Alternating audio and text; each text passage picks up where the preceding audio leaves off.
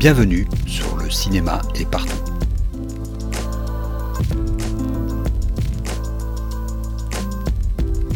Un podcast sur l'industrie du cinéma et ses évolutions.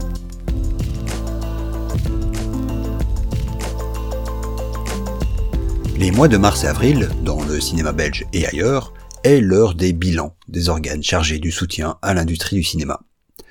Des bilans remplis de chiffres, d'analyses, de tendances. Mais c'est aussi le moment pour ces organismes de souffler dans leur trompette, de montrer à quel point leur action est structurante. Et elle l'est, indéniablement. Ces bilans cependant montrent des différences radicales entre le nord et le sud de notre pays. Pour cette chronique, je vais tenter de faire un petit comparatif. On le sait, l'année 2022 a été exceptionnelle pour l'audiovisuel flamand. Il y a eu la reconnaissance canoise pour les films de Lucas Dont et de Felix van Groningen et Charlotte van der Merch, Surtout, il y a eu l'énorme succès de Zillion de Robin Pront, dont je parlais il y a quelques mois. Ce sont en tout près de 600 000 flamands qui ont été voir le film. Un flamand sur dix. Or, ces incroyables succès sont de très gros arbres, mais qui cachent la forêt. Dans le communiqué de presse annonçant son bilan, la VAF, le Fonds d'aide au cinéma flamand, claironne que ce sont pas moins de 1,8 million de places qui ont été vendues en 2022 pour des films flamands. 1,8 million. Plus d'un flamand sur quatre a été voir un film flamand au cinéma. Ça fait rêver de ce côté-ci de la frontière linguistique. Et que l'on ne croit pas que cette année fait exception. Elle est plutôt dans la moyenne basse des 15 dernières années, si l'on exclut les années Covid, pendant lesquelles malgré tout 500 000 places ont été vendues pour des films flamands. Parmi les films à succès de cette année, le documentaire On the Nature de film qui mériterait à lui seul une chronique tant son modèle de marketing est intéressant. La VAF annonce que 245 421 personnes se sont déplacées pour aller voir ce documentaire animalier. Plus que pour Close. Le top 3 des films flamands comptabilise donc plus d'un million de spectateurs, là où le même top 3 francophone en a réuni 165 000 sur son territoire natif. Et le secteur des séries n'est pas en reste avec une audience cumulée de 157 millions de spectateurs. Avec la série Chantal pour la VRT qui a touché 1,3 million de spectateurs, quand la série Lost Luggage pour VTM a atteint près d'un million de téléspectateurs. Et ces chiffres ne concernent que la télévision linéaire. À quoi doit-on ce succès populaire? À la conjoncture, sans doute, une accumulation de succès tel que cela dans une industrie aussi incertaine que l'audiovisuel n'a lieu qu'une fois tous les dix ans. Mais l'ampleur de ce succès ne peut pas venir du seul facteur chance. Explorons donc à quoi ressemble le paysage audiovisuel flamand, et plus particulièrement à ce qui nous intéresse le plus, le cinéma. Prenons les choses à l'envers, en commençant par le parc de salles. Stade L'organisme de statistique de l'État fédéral recense chaque année le nombre de salles et d'écrans dans chaque région du pays. Les derniers chiffres disponibles, ceux de 2021, comptabilisent 75 établissements de cinéma en Belgique, dont 33 situés en Flandre, 7 à Bruxelles et 35 en Wallonie. Mais si on regarde le nombre d'écrans, la Flandre en compte 224, la Wallonie 174 et Bruxelles 68 le parc de salles flamandes est donc constitué principalement de mini ou de multiplex. Seuls deux établissements ne comptent qu'une seule salle, comptent 13 en Wallonie. On doit voir là, à n'en pas douter, l'effet de la plus grande concentration démographique de la Flandre par rapport à la Wallonie, et en conséquence des zones de chalandise plus larges qui favorisent l'exploitation de plusieurs écrans.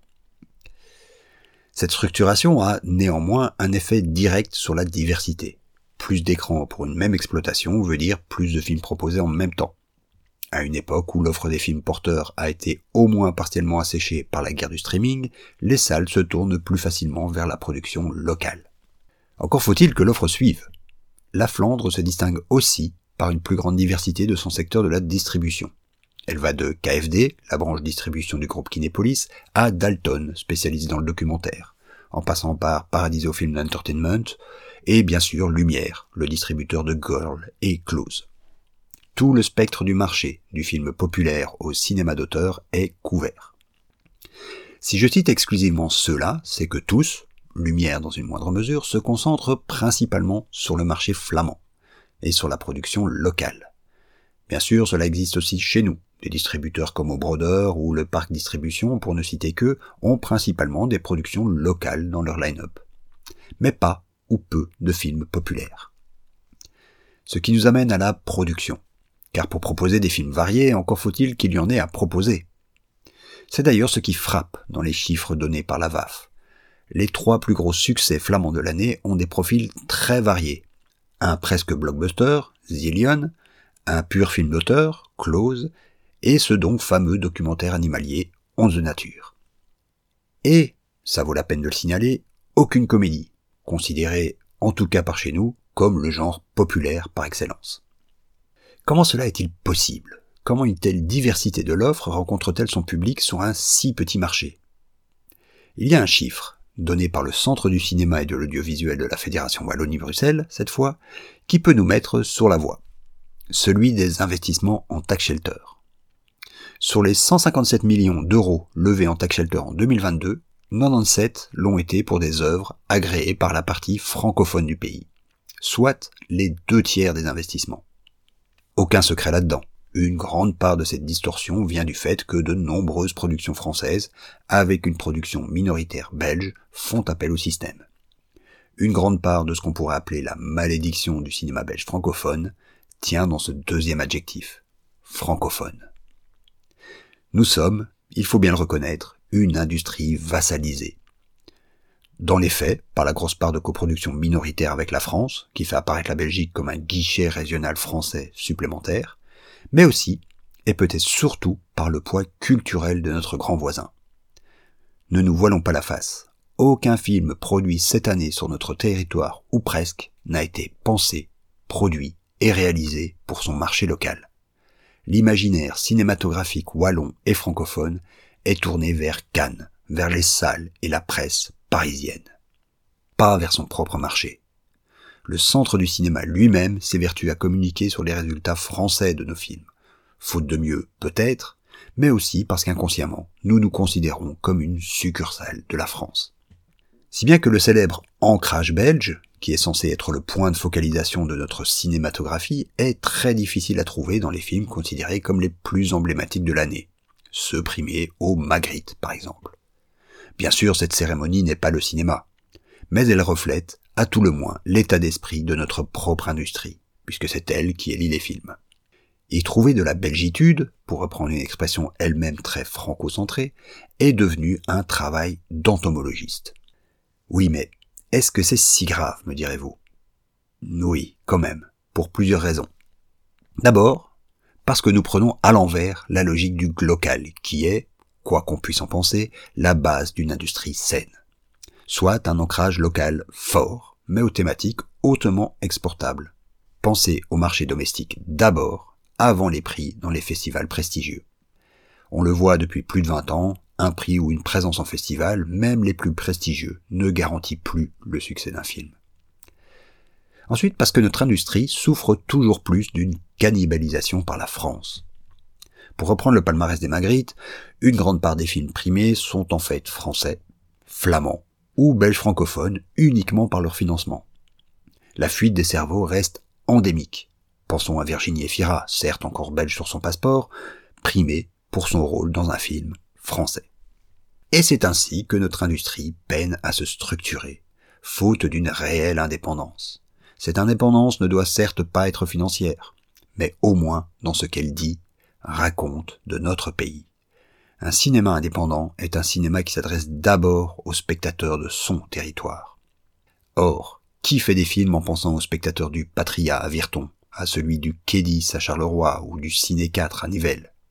Les trois films flamands cités au début sont donc très différents l'un de l'autre. Mais il y a une chose qu'on ne peut leur enlever. Ils sont tous trois immédiatement reconnaissables comme belges. Tout cela est bien beau. Mais à qui la faute? À personne en particulier. Et donc à tout le monde. Le cinéma flamand, c'est peut-être sa chance, n'avait pas d'autre choix que de se focaliser sur son marché local. Sa langue ne lui ouvre qu'un auditoire de 18 millions de spectateurs potentiels si on compte la Hollande dont le marché est d'ailleurs moins poreux avec la Flandre qu'on pourrait le penser. La Flandre a dû, j'ai presque envie de dire à la force du poignet, se créer son marché, son industrie. Cela ne s'est pas fait du jour au lendemain. Ça fait plus de 30 ans maintenant qu'elle s'est créée petit à petit son propre star system, ses champions industriels comme Studio Onwert, qu'elle a copié le modèle danois pour la production de ses séries, et j'en passe. Aujourd'hui, son parc de salles est adapté à l'offre qu'elle peut fournir.